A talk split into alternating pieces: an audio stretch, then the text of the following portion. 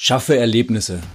Manchmal kann es ein Erlebnis sein, eine einzelne Buchseite zu lesen oder vielleicht sogar nur ein Satz.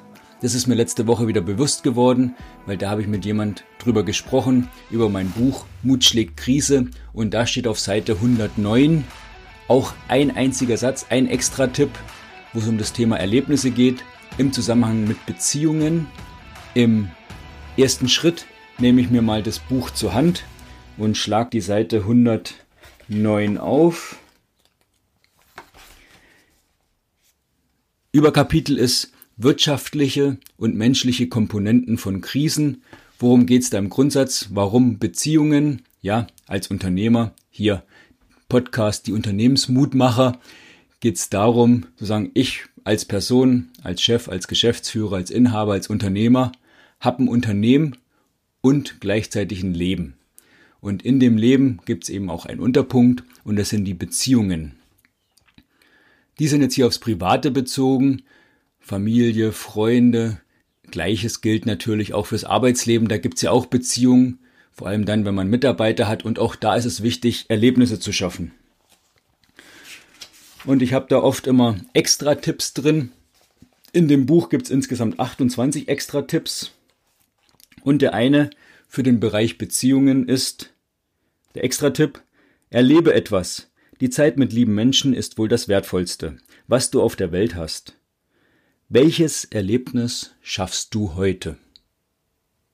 Welches Erlebnis schaffst du heute, schaffst du in der Woche? Das wäre doch mal was Schönes und vor allem ein Erlebnis zu schaffen für dich selbst, für deine Familie, für deine Mitarbeiter, an das man sich gerne in der nächsten Woche noch erinnert und sogar vielleicht auch im nächsten Monat oder im nächsten Jahr. Wir können auch hier klein anfangen. Ich dir den Tipp nochmal vor, den Extra-Tipp. Aber ich sehe gerade Seite 108, nicht Seite 109. Habe ich auch schon wieder was erlebt. Siehst du, so schnell kann es gehen. Erlebe etwas. Die Zeit mit lieben Menschen ist wohl das Wertvollste, was du auf der Welt hast. Welches Erlebnis schaffst du heute? Ja, das ist mir einfach bewusst geworden in der letzten Woche, als ich da mit jemand gesprochen habe, wo es darum ging, Erlebnisse zu schaffen. Und das ist jetzt natürlich auch eine schöne Herausforderung für mich. Was schaffe ich heute für ein Erlebnis? Für mich selbst, für meine Frau, für meine Kinder, für meine Kunden.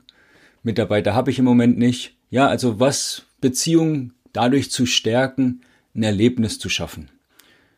Das ist die Botschaft für heute. Montag, 6. März, Tag 11 von X, schon elf Tage, wow. Welches Erlebnis schaffst du heute? Dabei wünsche ich dir viel Spaß. Liebe Grüße, bis morgen. Bleib erlebnisreich und mutig, dein Michael.